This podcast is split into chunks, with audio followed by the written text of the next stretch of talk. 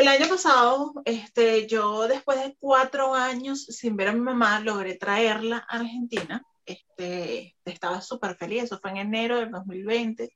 Estaba súper feliz, o sea, yo me sentía en las nubes. Este, todavía estoy muy contenta de tenerla aquí cerca. Eh, pero era un momento tan emocionante que yo pensé, o sea, yo planifiqué grabar varios videos de su estadía, de lo, las cosas que íbamos a visitar, de contar todo, o sea, que todo quedara documentado, hacer algunos tags con ella, donde ella aparezca en, los videos. Y luego el día que llegó, a mí se me olvidó todo eso.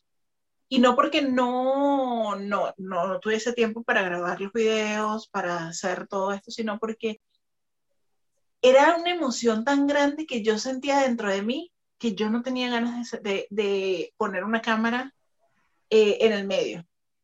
Este, yo quería, quería, necesitaba vivirlo muy íntimamente y era una cosa mía, o sea, era como que yo no quería compartirlo con más nadie, sino disfrutarlo yo. Alejandra, Carolina y Saja son tres chicas en sus treintas, quienes a pesar de ser bien maduras para unas cosas, no lo son tanto para otras. Aquí se habla de mujeres con mujeres, por y para mujeres Únete a esta conversación entre amigas para juntas derrumbar la idea de ser adultas mientras ellas viven su mundo entre pepas y canas. Ahí dejé casi que prácticamente de hacer videos para YouTube, este, de, publicar historias en, el Instagram de una mente de mujer, porque estaba viviendo el momento en plenitud.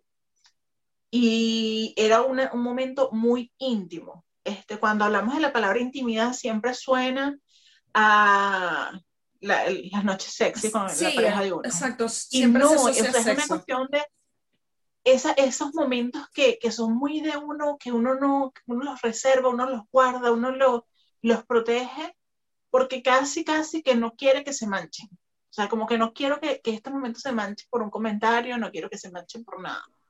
Lo mismo me pasó con las enfermedades de mamá, con la trombosis que le dio, con este, el diagnóstico de cáncer, este, algo como que, que se tenían que enterar las personas este, más cercanas, puntuales, pero no era algo que yo quería eh, sentarme frente a la cámara y comentarlo y hablarlo públicamente porque era una emoción propia. Y a veces, este, y bueno, aquí ya quiero escuchar sus opiniones, me pasa que cuando cuento algo este, que es, complejo emocionalmente, este, tiene muchos matices, no sé por qué la gente tiene la costumbre de contar una historia que te hace sentir peor. Por ejemplo, me robaron.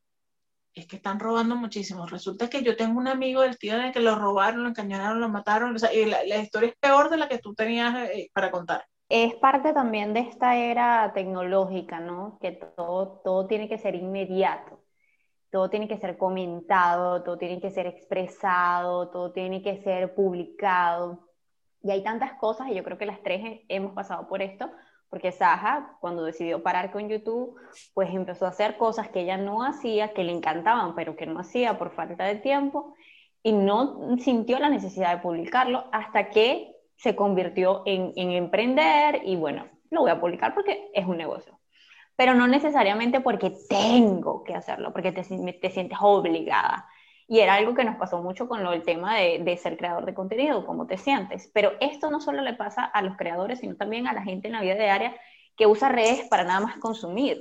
Tengo que publicarlo todo, tengo que decirlo todo, tengo que... Y yo siento que, así como dice Caro, o sea, hay cosas que son muy, muy nuestras eh, yo lo digo mucho en mi Instagram, o sea, si yo no tengo algo bueno que pasarte de esta experiencia, pues yo no te lo voy a contar, porque no necesitas saberlo. Mi vida no es tan interesante como voy echándote todos los cuentos que me pasan todos los días. Y yo creo que eso debería aplicar para todo el mundo, tanto online como offline. Hay cosas que no, no necesitan saberse. No tanto por este tema de las malas vibras, de que la gente, pero sí el ser humano, como lo hemos dicho, es muy dado para, aquí le dicen palpite. Palpite en Venezuela sería algo así, en, digo en Venezuela y no en España porque tú sabes que nosotros tenemos nuestro propio lenguaje. En Venezuela sería como esa gente que está todo el tiempo atacada, atacada, que le da un ataque. Ay, Que es lo que dice Caro, pues si a ti te pasó algo, pues echan un cuento de algo peor. Que si dijiste, ay, es que, no sé, acabo de salir de, de quirófano, y porque estás tomando Coca-Cola, no deberías estar tomando Coca-Cola. O sea, tú acabas de salir quirófano, pero tú no sabes de por qué yo acabo de salir de quirófano, déjame beber. Ese tipo de cosas. O sea, hay momentos, yo creo que hay momentos para compartir las cosas. Hay un momento. Por ejemplo, siguiendo con la historia de Carolina, Carolina pasó por todo eso, muy probablemente ella tenía su red de apoyo presencial en la que no necesitaba contar con la, el apoyo online, que no es que esté mal, a mí me encanta esta gente que he conocido a través de las redes, que me apoya, que, que está siempre chévere, fino, pero hay un momento para todo. Llegó el momento en el que ella pudo conversar, decir abiertamente estos, estas cuestiones que le están pasando a su mamá, y chévere. Eso es igual como de que si tú te vas de viaje, ya llegaste al país al que te fuiste, al que vas a vacacionar, voy a vivir, y después echas, dijiste, bueno, ya llegué, estoy aquí. no tuviste que estar haciendo todo este teatro de me voy, me voy, me voy, me voy, porque la ley de Morphy existe también. Entonces, de tanto, de tanto echar el cuento, como que el viaje nunca llega o la situación nunca llega. Entonces, yo sí soy muy, muy partidaria y esto, gente, no es algo que yo aprendí toda la vida, o sea, no es algo que yo tengo de siempre, esto es algo que yo aprendí a golpes con los años. Hay momentos para cada cosa y es bueno, y es bueno mantener lo tuyo, lo, lo, lo íntimo, ah, es bueno, es sabroso. Y, y es como dice Carolina, a veces uno quiere disfrutar el momento, sí, después piensas, oye, hubiese grabado esto. Sí, sí pasa, por lo menos a mí me pasa. Pero después digo como que, después vuelvo ahí y lo vuelvo a grabar. No sé si va a ser el mismo sentimiento, pero le doy otro ángulo, porque necesitaba estar en la playa sin grabar, necesitaba estar en paz, necesitaba vivir el momento, necesitaba conocer ese lugar sin grabar, sin publicar, sin decirle a nadie que estaba en ese lugar y me hizo sentir bien. Entonces, creo que hay una distorsión muy grande entre reservarnos las cosas, no por algo malo, sino como para vivir nuestro momento. Ya llegará el punto en que uno va y lo cuenta. Creo que um, eh, yo estoy ahorita, después de literal 11 años, disfrutando de hacer las cosas para mí, por mí. Y eso no quiere decir que no esté grabando, estoy grabando, sigo documentando sigo subiendo vainas a la nube. Pero por primera vez, eh, yo lo he dicho en otros podcasts, eh, me estoy guardando muchas cosas para mí y especialmente por lo que ustedes dicen de que no le estás dando el chance a la gente de comentar, de preguntar, de...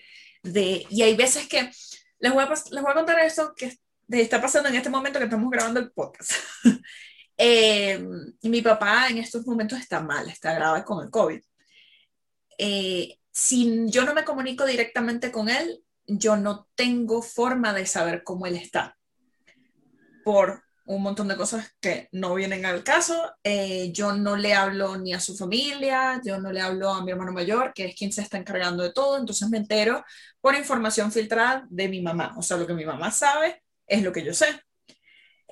sí, o sabrán la situación de Venezuela, todo el mundo está como loco buscando oxígeno porque no hay cupo en los hospitales, porque, o sea, fueron a, una clínica, no voy a decir el nombre, eh, y les cobraban 50 mil dólares, porque todos se cobran dólares, para internarlo. O sea, es una barbaridad, es una locura. Al final, eh, de nuevo, como la comunicación no es directa, no sé qué, qué, decidieron, o sea, es como, no, no me entero. Entonces, claro, estaban buscando oxígeno, yo puse número de teléfono donde se pueden comunicar, si alguien sabe lo del oxígeno, me pasaron un montón de información, yo esa misma información después la puse en las historias, porque sé que hay gente que está pasando por exactamente lo mismo. De hecho, los, a, a, mi familia los estafaron con unas bombonas de oxígeno, a otra amiga que también está afuera la estafaron con unas bombones de oxígeno y por lo menos todos los días, desde que lo publiqué, todos los días, no les miento, de tres a cinco personas me preguntan cómo está mi papá.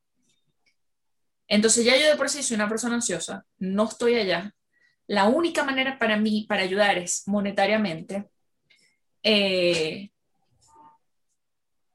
¿Qué más? Son tantas cosas. Y llega un punto en que yo, yo vivo aquí, yo tengo cuentas que pagar acá, o sea, yo tengo que pagar arriendo, tengo que resolver lo de la comida, con la situación que está pasando, que yo no me entero porque no leo noticias, me cancelaron el mercado varias veces, trabajo, estoy trabajando ahora otra vez de lunes a viernes, tengo que salir a comprar el mercado porque nada de lo que pedí llegó, resulta que hay un bloqueo con las cosas, o sea, un poco de cosas. Entonces, eso más abrir cualquier red social y tener 50.000 notificaciones de las cuales, y, yo, o sea, estoy clara, estoy consciente de que nadie lo está haciendo por mal, pero, pero no, sé, o sea, si me Saja, ¿cómo sigue tu papá? No sé. Mucho también cuando uno se guarda cosas íntimas para sí, es porque a veces no está listo para estar vulnerable delante de los demás. Porque lamentablemente no sabemos quién está del otro lado de la pantalla. Entonces, al yo abrir esto, siento que literal crea un monstruo. Entonces, las pocas, las pocas notificaciones que me entero de nuevo por mi mamá, lo pongo y entonces ya la gente ahí reacciona y tal. Quizás no todo el mundo lo ve.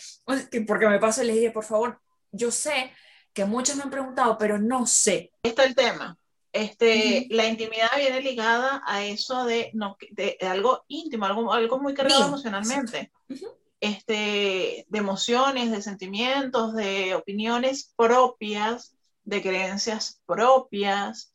Este, y por eso creo que es importante que aprendamos a distinguir cuándo es mejor reservarnos algo para nosotros y cuándo es bueno compartirlo, ya sea públicamente a través de las redes sociales o públicamente a las familias, amigos, conocidos.